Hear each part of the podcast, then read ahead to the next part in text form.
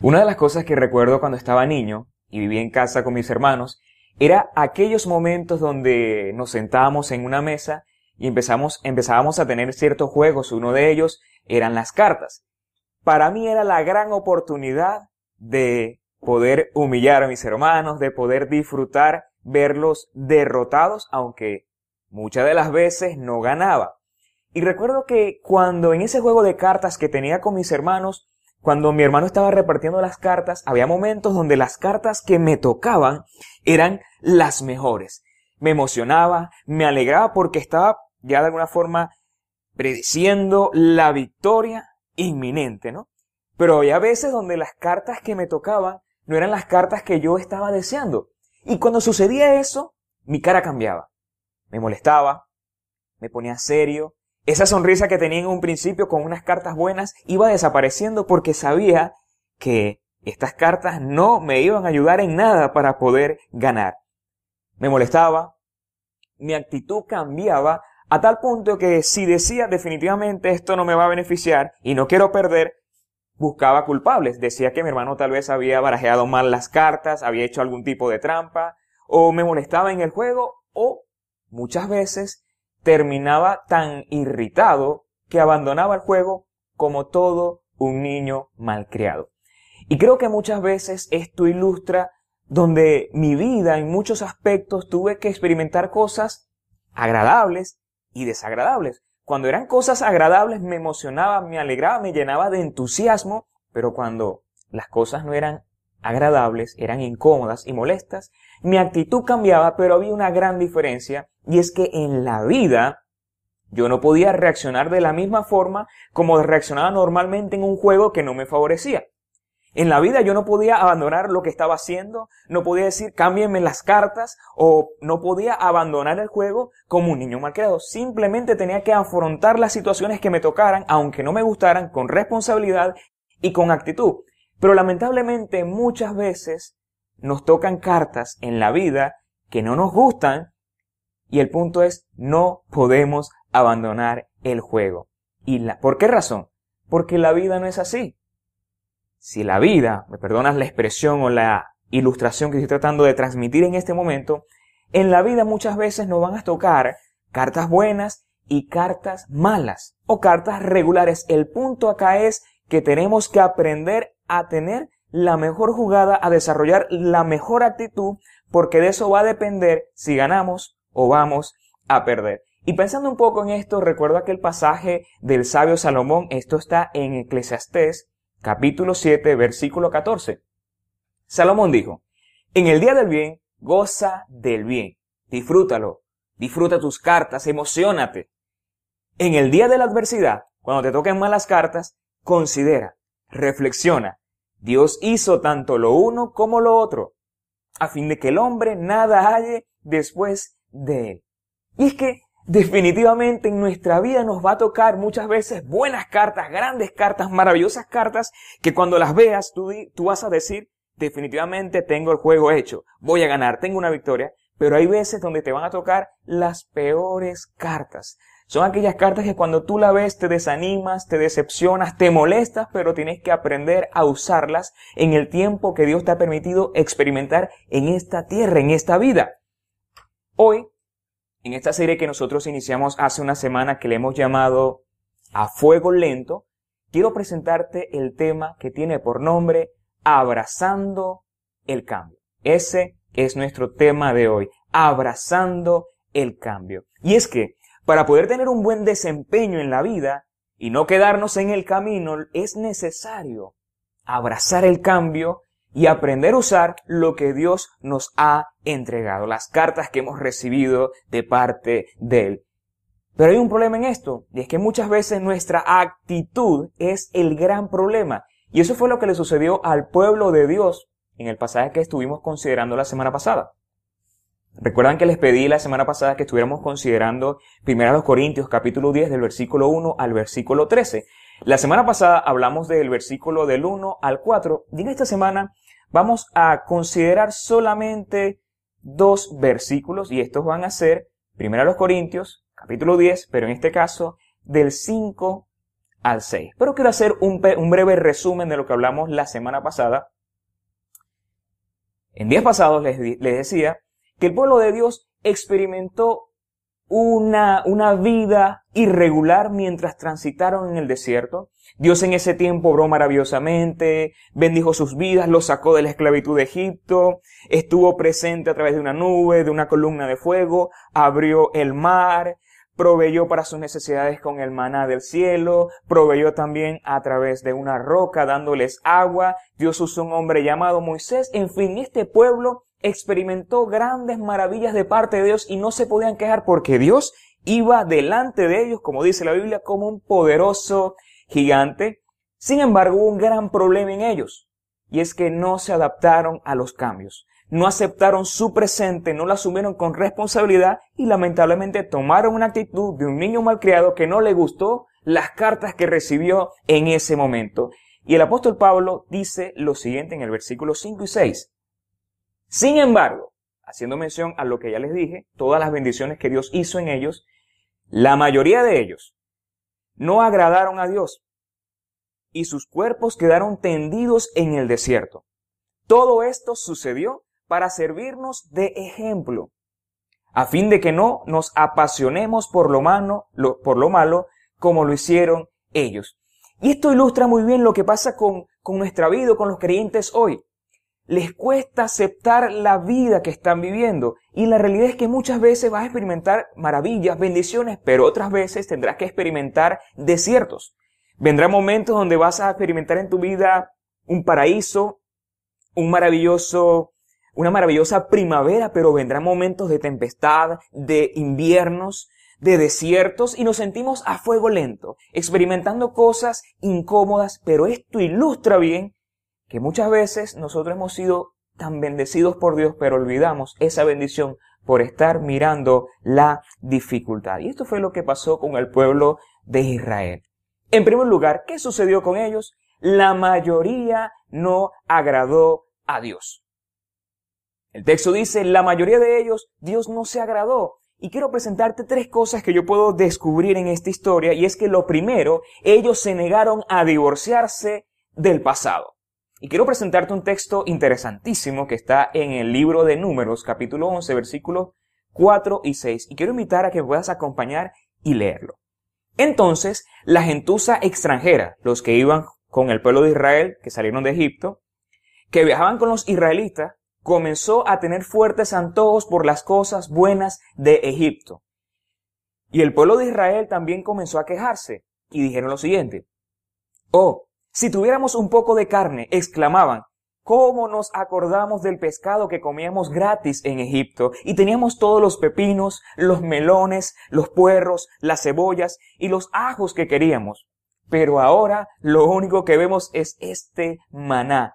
Hasta hemos perdido el apetito. Qué cosa interesante encontramos en este texto.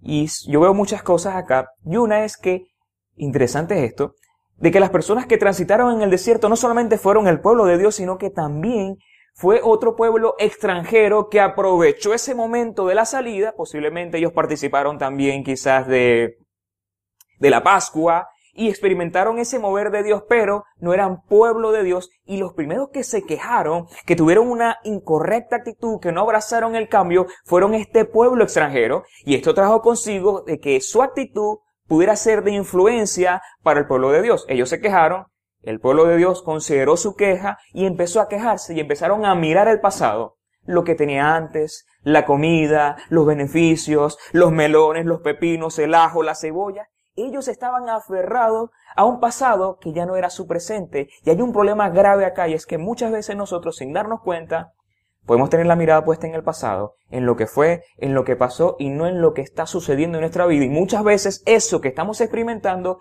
es algo que Dios está utilizando para trabajar con nosotros. Porque un detalle interesante en esto, y es que para poder sobrevivir en estos tiempos tenemos que abrazar los cambios constantes que estamos experimentando. El corazón de este pueblo estaba en el pasado, ellos suspiraban por volver a Egipto, estaban menospreciando el proceso de Dios. Y esto me hace recordar lo que ha sucedido con algunos matrimonios, matrimonios recientes, y es que sucede que muchas veces algunas personas, no sé por qué hacen eso, la verdad nunca lo, he entendido, es aquel hombre que empieza a extrañar la comida de su casa.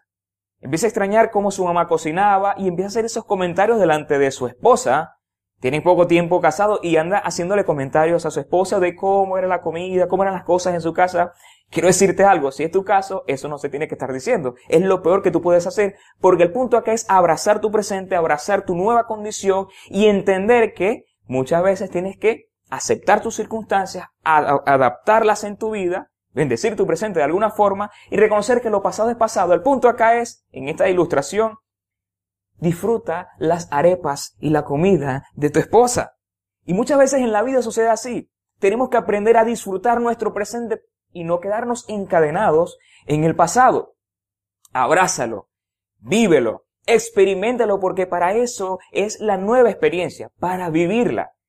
Cuando te niegas a divorciarte de tu pasado, lamentablemente no podrás avanzar en tu presente. Lo segundo que sucedió con el pueblo de Dios es que ellos se resistieron a abrazar su presente. Hablamos del pasado, ahora viene el presente. Y quiero presentarte otro caso bíblico, histórico, interesante por cierto, y es que cuando el pueblo de Dios salió de Egipto e iban transitando por el desierto, se organiza un equipo donde el equipo estaría conformado con 12 personas que estarían representando a las 12 tribus de Israel.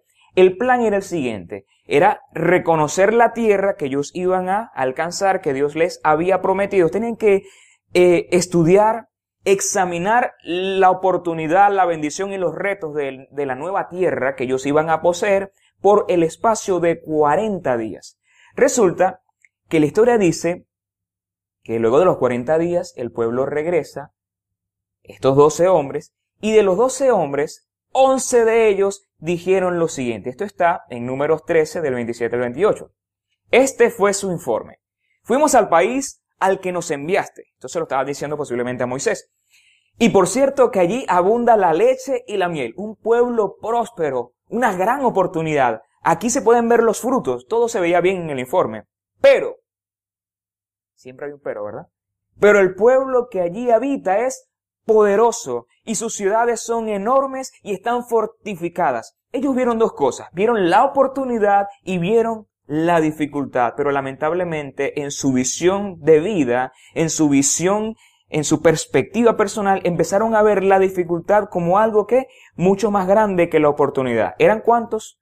11 hombres de 12 que estaban viendo el problema y no la oportunidad. Solamente uno. Este hombre era el conocido Caleb.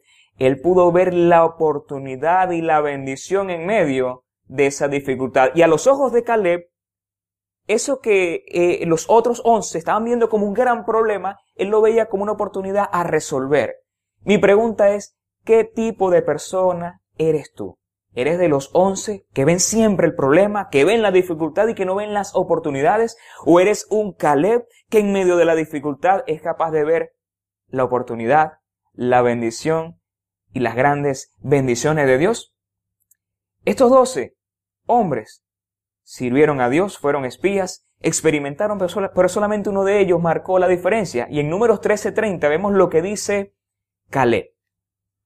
Este texto dice, Caleb hizo callar al pueblo ante Moisés. Yo me supongo acá que cuando él dice mandó a callar al pueblo, es que con el informe negativo de estos once, el pueblo se desanimó. Quizás se quejó, pensó en el pasado, dijeron, no, nos hubiéramos quedado en Egipto, quizás las cosas allí hubieran sido mejor, nos trajeron a otros problemas, no lo sé, pero el punto es que este Caleb mandó a callar al pueblo y dice, subamos a conquistar esa tierra. Estoy seguro de que podremos hacerlo. Caleb era un hombre optimista, un hombre que tenía visión, un hombre que sabía lo que tenía y lo más importante, sabía que Dios estaba dirigiendo sus pasos. Y no solamente los suyos, sino de todo el pueblo de Dios. Y yo creo que Dios invita en estos tiempos a ser ese uno, en medio de muchos, que ve la oportunidad en medio del problema. Ahora, ¿cuál era el problema de este pueblo? Ellos se negaron a cambiar su mentalidad. Ellos tenían mentalidad de esclavos, mentalidad de pobreza y mentalidad de pobreza espiritual. Aunque eran libres porque Dios los había libertado, en su mente y en su corazón seguían siendo esclavos. Ahora, recordemos que la semana pasada yo les dije que cuando Pablo empieza a narrar esta historia, a apelar este hecho histórico, él lo estaba diciendo en un contexto, y el contexto era la iglesia de los Corintios. Y esto mismo que Pablo estaba presentando era lo que estaba sucediendo con la iglesia de los Corintios. Estaban aferrados a su pasado y les costaba tomar acciones en su presente, ajustar su vida de libres en Jesús, de libres en el Evangelio, de que la Biblia les estaba mostrando una nueva oportunidad de vida donde ellos eran nueva creación de Dios, creados para buenas obras, y que lo pasado había quedado atrás, y que ahora lo que importaba era el presente en Dios. Y nosotros hoy tenemos que tomar esto como una enseñanza para nuestras vidas. Lo pasado ya pasó. No sigas encadenado al pasado. No sigas lamentándolo. Vive tu presente. Abraza el cambio y prepárate con optimismo, así como Caleb, a enfrentar lo que Dios está presentando a tu vida, que posiblemente es una gran oportunidad, pero quizás muchas veces vemos la dificultad en vez de ver la gran oportunidad de Dios en su vida. Estos hombres, este pueblo de Dios, de Israel, ellos empezaron a codiciar la comida, lo pasado, en vez de ver el proceso de Dios. Ellos se entregaron a la idolatría en vez de forjar un carácter ajustado a la voluntad de Dios. Ellos cometieron inmoralidades, sí, en vez de forjar una vida que agradara a Dios. Ellos tentaron al Señor en vez de ser agradecidos. Muchas veces nosotros tenemos que ser agradecidos con lo que tenemos. Dije muchas veces, pero no debe ser muchas veces, siempre. Estos hombres o el pueblo de Dios se quejó por el mismo maná de todos los días. El maná, el maná, quisiera extrañar lo del pasado, extraño la cebolla, la comida. Muchas veces nosotros podemos estar en esa actitud.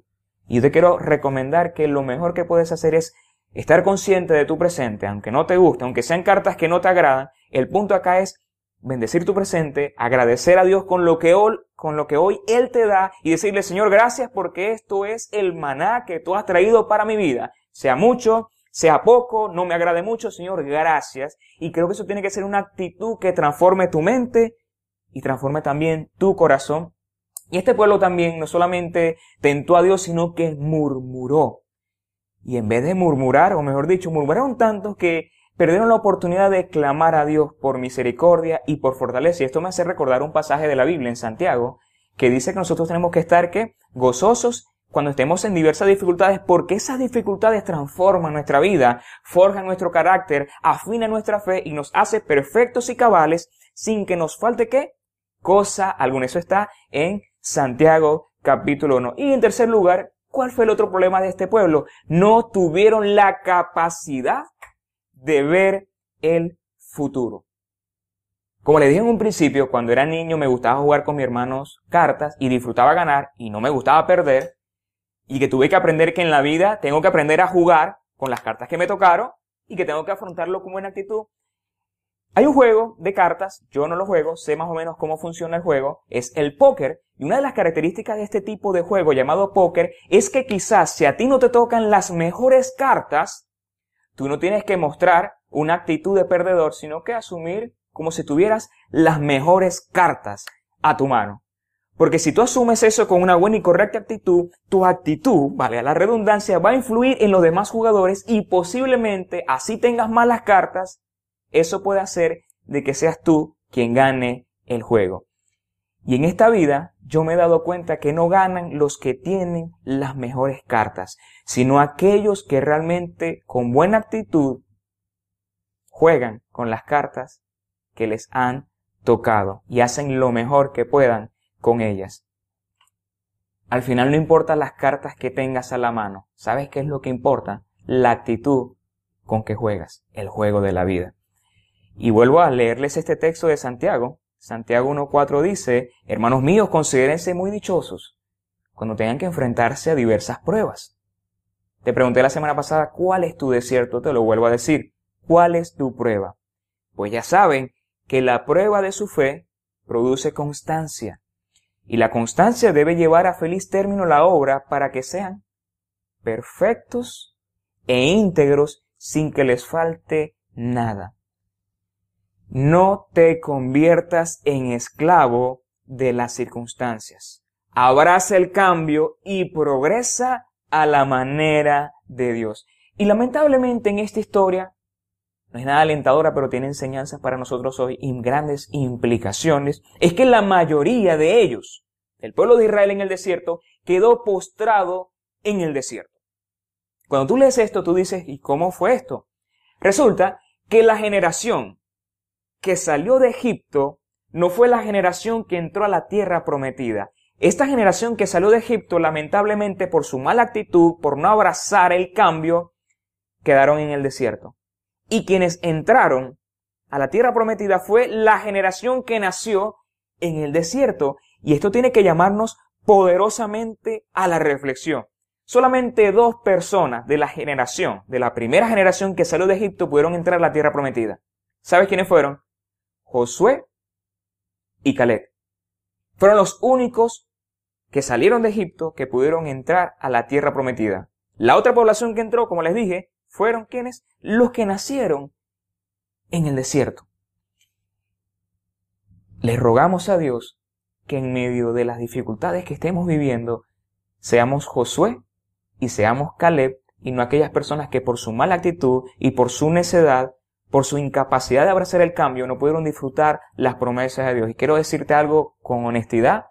Dios te ha llamado a disfrutar de sus promesas, pero todo va a depender de tu actitud y de mi actitud. ¿Cuál fue la razón? No abrazaron el cambio.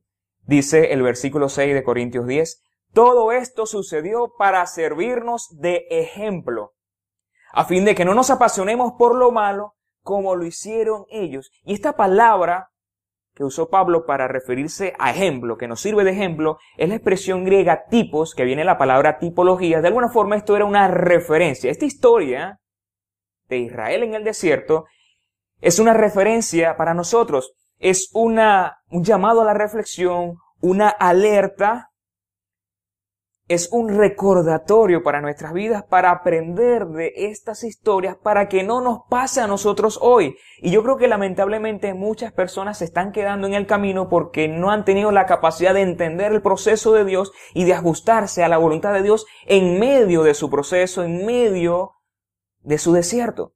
Como dice el dicho popular, cuando ves las barbas de tu vecino arder, ¿qué debemos hacer? Colocar las nuestras en remojo. Y este, esta historia nos, nos dice algo muy importante y es aprendamos de las experiencias pasadas, sean buenas o sean malas. Y por último, tenemos un reto por delante y quiero presentarte cuatro retos para esta semana que creo que debes, debemos tratar de aplicarlas día a día. El primero es, no te conviertas en esclavo de las circunstancias. Sé como Caleb, que en medio de las dificultades vio la oportunidad. Eran doce hombres, pero solamente de esos doce, uno vio la bendición, la oportunidad y le creyó a Dios. Seamos ese tipo de personas. Mi segunda recomendación o mi segundo reto hoy es, no te aferres al pasado, abraza tu presente. Tercer reto, piensa en el futuro que Dios planeó para ti más que el que tú quieres. Y cuarto, Usa las cartas que te han tocado. Recuerda, al final no son las cartas, es tu actitud. Abraza el cambio y progresa a la manera de ellos. Y quiero cerrar este tiempo diciéndote que la mejor decisión en estos tiempos turbulentos que estamos viviendo es ser dirigido por Dios para vencer, para experimentar la victoria y llegar a puerto seguro hay algo que necesitas hacer y es hacer de Jesús tu guía, tu provisión, tu Señor y Salvador. Y quiero hacerte hoy una invitación personal y decirte, tu vida necesita un Salvador, necesita un guía y ese es Jesucristo. Quiero invitarte hoy a que de corazón reconozcas esa realidad universal de que todos necesitamos a Jesús. ¿Y cómo hacerlo? ¿Cómo podemos recibir a Cristo? Reconociendo que somos pecadores. La Biblia dice que todos hemos pecado y que por esa razón estamos destituidos de la gloria de Dios. Pero la Biblia también enseña que Dios envió a su Hijo para salvarnos y que tenemos que tener fe en Él. Así que reconoce que eres pecador, pero cree en Jesús, que Él vino y murió en una cruz para salvarte de tus pecados, para salvarte de la, de la condenación y darte vida eterna. Y yo quiero invitarte a que puedas repetir conmigo una sencilla oración donde vas a pedirle a Dios que entre a tu vida.